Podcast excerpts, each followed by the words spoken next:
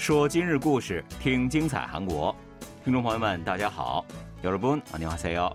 这里是韩国国际广播电台今日首尔。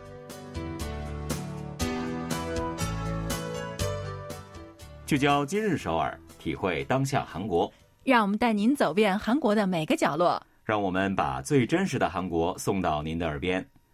各位听众，大家好，我是主持人朴龙军，我是主持人婉玲，非常高兴跟大家相会在今天的今日首尔了。最近一段时间呢，不少韩国人去日本旅游。日本不久前解除了入境限制，时隔两年多，允许韩国人免签入境旅游。嗯，没错。那我知道很多人啊，都将疫情后的首个海外旅行的目的地定为了邻国日本了。嗯，那其实我身边呢也有很多人去日本了，你是不是也有很多这样的朋友吗？对吧？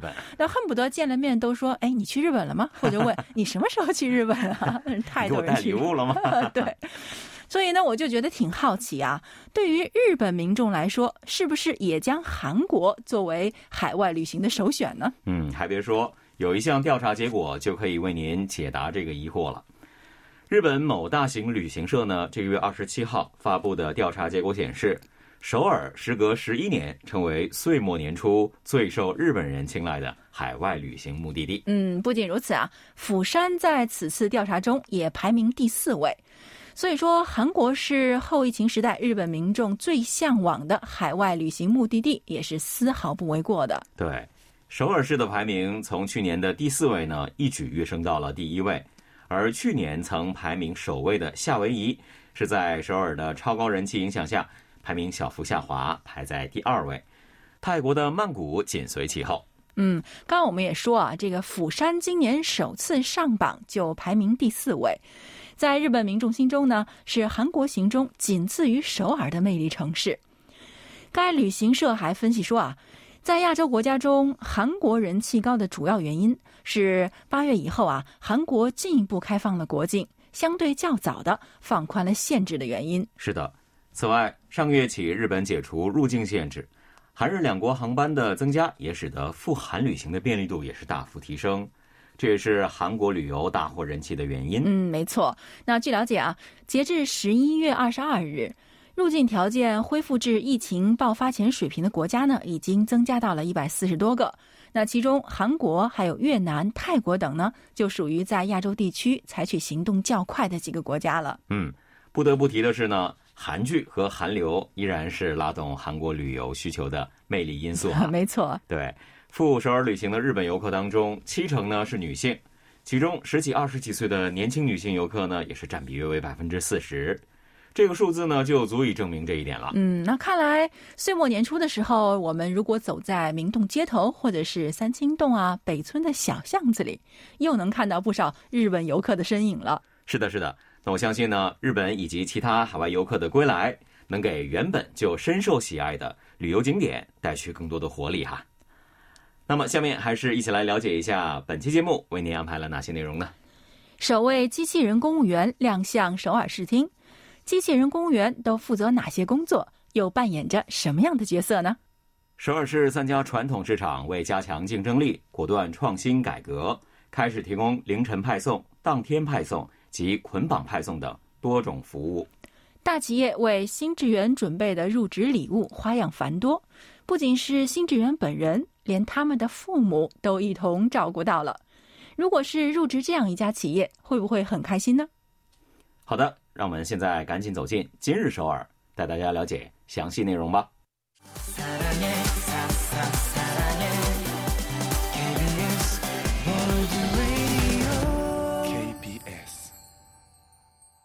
这里是韩国国际广播电台，您正在收听的是今日首尔。我们在节目中呢，跟各位听友们分享过有关首尔还有韩国的大大小小的新鲜事儿。那其中呢，就多次提到过有关机器人还有人工智能等方面的话题。嗯，真的是哈，每当介绍这一类主题的时候呢，都会有一种。机器人正以非常快速的速度走进我们实际生活还有工作当中的强烈感受了。没错，那比如说什么机器人快递啊，或者是餐厅里的机器人服务员呐，还有就是机器人咖啡师什么的。对对。前不久啊，我家附近还真开了一家这么一个店呢，很多人去看 就是新鲜的去买。看来你还没有排上号呢，是吧？没呢，没买，是没轮着我呢，还去体验一下啊。那其实呢，除了服务行业啊，政府机关也是正在积极的向聪明机智而且不知疲惫的机器人来寻求帮助。首尔市日前就诞生了首位机器人公务员啊。他们呢，好似助理一般，为实际的公务员们来提供必要的帮助，分担他们的工作负担。嗯，十一月二十二日，机器人公务员呢在首尔市厅内隆重登场。他的职级啊还是有的，人家是一般是 六到七级公务员呢。嗯，那大家一定很好奇啊，那么机器人公务员在市厅内都具体负责哪些工作呢？嗯，那目前呢，机器人公务员所负责的业务难度指数并不高啊，但是在市厅内。却是必不可少的，主要的就是往返于各个部门，来为公务员们派送快递或者是文件。嗯，这位机器人公务员身上呢，还贴有临时的公务员证。首尔市方面表示，用于派送物品和文件的机器人，在政府机关内呢，还是第一次投入使用。是的，机器人身高一百一十七厘米，体重呢是七十公斤啊，身上设有两个抽屉和用来输入目的地的平板显示器。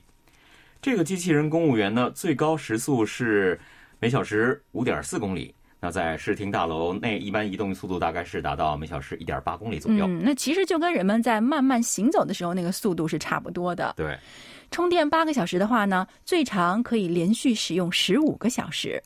而且由于机器人身上是带有传感装置的，因此啊，遇到行人的时候呢，就可以自动避开。嗯，让我感到非常惊讶的是啊。机器人公务员还能够移动胳膊来自己搭乘电梯呢。对此呢，首尔市方面相关工作人员说了，机器人公务员和餐厅内常见的服务机器人最大的不同就在于，能够自动往返于多个楼层以派送物品。嗯，机器人助手的出现呢，使得公务员们只要在各自的位置上，利用手机软件呼叫。就可以享受机器人公务员的上门服务了。那上门，那是不是说上工位服务比较合适？对 那通过软件呢，还能确认机器人公务员是否在偷懒，有没有准确无误的将相关的材料或者是物品送到目的地？是，机器人公务员投入之前呢，其实公务员们啊，为了这个送一份材料，其实都得自己来东奔西跑啊，东一个部门西一个部门，一天下来呢，折腾的是不得了。啊，没错。机器人公务员的工作看起来不怎么起眼，但是却对提高公共业务效率起到了不少的帮助。机器人公务员的工作时间呢是早十晚六，那平均四个小时内呢能够成功的前往三十到四十个部门派送各种材料的。嗯，另外呢就是啊，别说是机器人了，就是我们也难免有失误的时候嘛。嗯，所以啊，截至今年年底。为了防止突发情况的发生，机器人公务员的工作的全程呢，都会有安全要员陪同。嗯，我估计呢，在观察一段时间之后呢，没准啊，明年开始机器人就可以独立办公了。嗯，应该会吧。对，首尔市方面还表示，如果说机器人能够准确无误的消化现如今的单纯的派送工作的话，那明年或者是将有更多更多的重要的任务。就会交给他们了。嗯，比如说为前往市厅办理业务的一般民众做向导，或者是进行夜间的巡视等等的工作啊。一号机器人如果能够完美的胜任这一系列的工作啊，我觉得第二号、第三号机器人公务员也就很快会登场了。嗯，届时呢，实际的公务员们就可以将更多的精力和时间投入到其他的方面上，整体上来提高办公效率。这其实对于我们民众来说也是一件好事儿。没错。好的，接下来呢，送给大家一首歌曲吧，是由 Soul 演唱的《礼物》。不要走开，马上回来。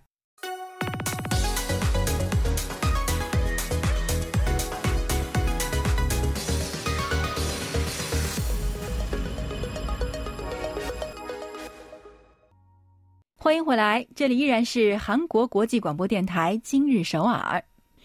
线上购物服务不断升级，所以啊，消费者们的口味啊，与此同时也变得越来越刁钻了。当然，这并不是贬义啊，服务日趋人性化，久而久之，人们的标准肯定也有所提高了。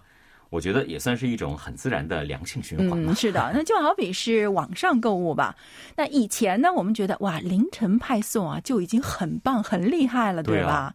可是现在呢，当天下单、当天派送的品牌是越来越多了。嗯，适应了即日达的我们，也许就没有办法回到以前的标准了。对，线下传统市场呢也是这样的，传统市场和过去相比，同样是服务不断的升级，尤其是年轻消费者对于传统市场的好感度真的是直线上升了哈。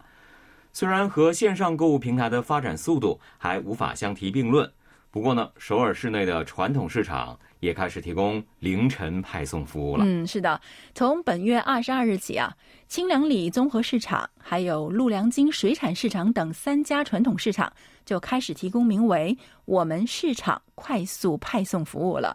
不仅派送过程实现了数字化，还在市场内啊打造了物流中心。以提供凌晨、当天还有捆绑派送等等不同类型的服务。嗯，到现在为止呢，大部分的传统市场里的店铺依然还是多以通过电话来接收订单，并且用手写的方式去管理订单啊，所以呢，就出现了派送的速度时快时慢等不一致的问题。嗯，首尔市方面呢，为了帮助传统市场进行改革。在三家传统市场分别设置了一个负责从货物保管到派送全过程的小规模的物流中心。市场内的商户呢，只需要用手机客户端输入订单以及派送信息，其他的一系列工作啊，均由专业人员去处理。是的，市场内的物流中心呢，可谓是麻雀虽小，五脏俱全啊，具备可以维持新鲜度的冷藏冷冻仓库。条形码扫描仪，还有电动车等等设施。嗯，在数字化和物流仓库的帮助下，凌晨派送、当日派送，甚至是多家店铺的产品捆绑派送啊，都不成问题。嗯，所有商户的派送呢，均由物流中心内的专门企业负责，确保货物可以第一时间送到消费者手中。嗯，物流中心的出现呢，还减少了商户们的派送成本啊。清凉里综合市场里的某一家水果店铺。原本每箱水果所需的派送费用呢，大概是六千到七千韩币。在派送过程的这个数字化标准化转型之下，未来每箱水果的配送费用有望降低到四千韩币。哇，这节省了很多了。对，首尔市期待着我们市场快速派送这一个服务啊，能够大大的提高传统市场的竞争力。疫情扩散之后，非面对面的交易也变得越来越活跃了。所以有声音指出啊，传统市场最需要的就是快捷高效的配送服务。的确如此啊，传统市场呢，实际不管是产品品质还是价格，都是极具竞争力的。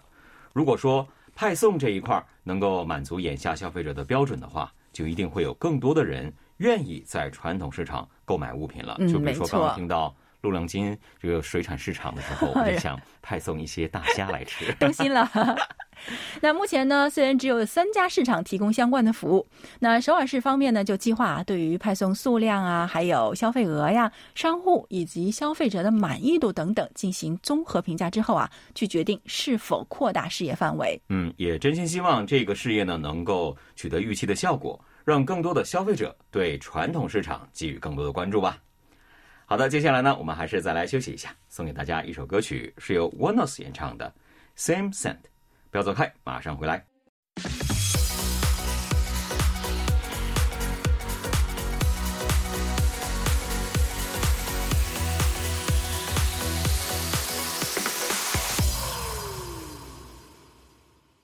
好的，感谢大家锁定韩国国际广播电台今日首尔。很多企业对于打造独特的企业文化不懈努力着，其中啊，送给新入职的职员们的入职礼物就是非常典型的例子。各业界数一数二的知名企业呢，之所以对新职员入职礼物如此的上心，这个背后的原因也非常简单啊，一是加强新人对公司的理解，二呢是帮助新人更快的去适应自己公司的文化。三是提高新职员的入职自豪感和对公司的喜爱。没错，没错，其实就是啊，来来来，我给你礼物，好好干啊，要骄傲一点啊，这样。那究竟各家企业呢，都通过哪一些礼物来贿赂啊？这个带引号的啊新职员们的呢？那我们先来说一下希捷娱乐吧。嗯，这家公司呢，向今年入职的新人们分发了希捷入职套装和人手一只苹果智能手机。哇，真是豪气啊！除此之外呢，还以公司名义向新职员家中寄去花篮和餐具套装。某一位二十多岁的新人表示呢，入职教育之后收到了智能手表，那那一瞬间呢，仿佛为成功就业所经历的艰辛过程都得到了补偿，对入职的荣誉感也一下子就到达了极致了。嗯，SK 海力士呢，也给今年入职的新人们送上了花篮，以及副会长和社长名义的信件，还有加油商品券，以及著名的品牌的红酒。乐天百货呢，则是从今年起向新职员发放入职庆祝套装，具体包括无线充电器、保温杯等办公必备物品，还向新职员父母送去了花篮和果篮。正式入职之前呢，还有欢迎日活动呢。邀请新职员来观看音乐剧等文化公演，嗯，真的是不仅有物质，还有文化礼物呢。的确是方方面面啊。对啊，所以换做不管是谁啊，在正式开始工作之前呢，就受到了公司方面如此的款待，那一定都会感到非常的自豪，愿意把满腔的热情都投入到工作中去。嗯，大企业就好像是集体约好了一样啊，在新职员入职的礼物上花费心思。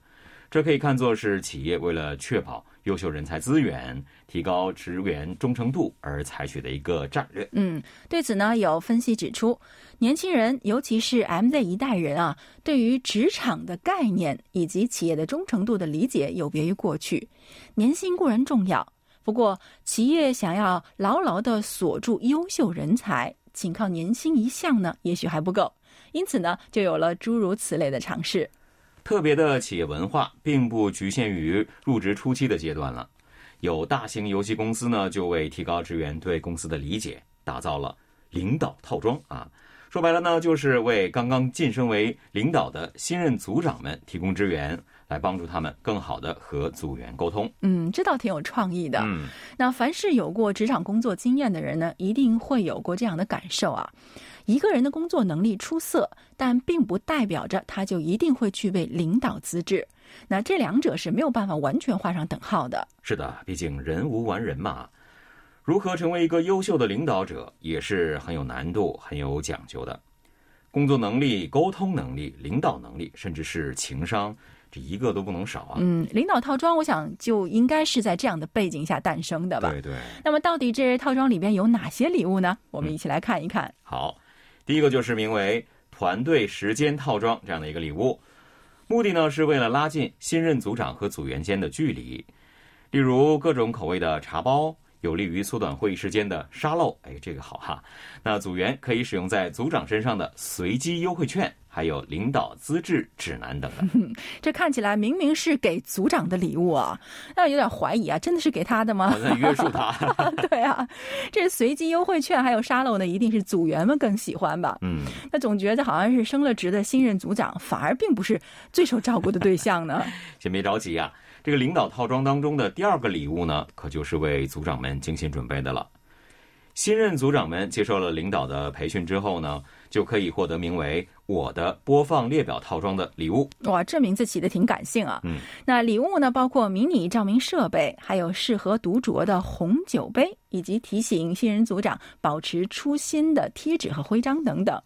看来啊，在企划领导套装的产品组成这件事情上呢，嗯，公司一定是下了很大的功夫的。对，收到这样一份升职礼物的瞬间啊，任何一个人都能够感受到公司对自己的认可，以及作为组长和成功职场人士的那种自豪感吧。嗯，从入职到升职的全过程，都能切实体会到公司对于自己的重视。对于成千上万的职场上班族来说，应该是令人羡慕和幸福的一种体验吧。嗯，好的，听众朋友，今天的今日时候节目呢，又到了结束的时候了。非常感谢各位的收听，在节目最后，还是请您欣赏一首歌曲吧，是由李茂贞和 Haze 演唱的《下雪了》。嗯，好的，听众朋友们，我们下期再见。下期再见。